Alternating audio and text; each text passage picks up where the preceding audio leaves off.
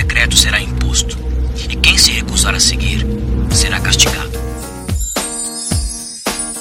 Fala galera, aqui quem fala é Adriano Arbol e hoje eu estarei no momento de expressão aqui na live do Instagram.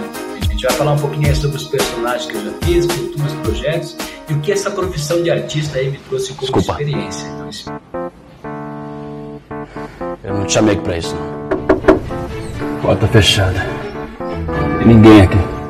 Você tem certeza que é aqui? Sim, Anne.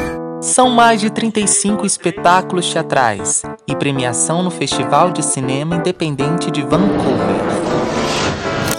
Adriano Arbou, no Momento de Expressão, domingo, às 23 horas.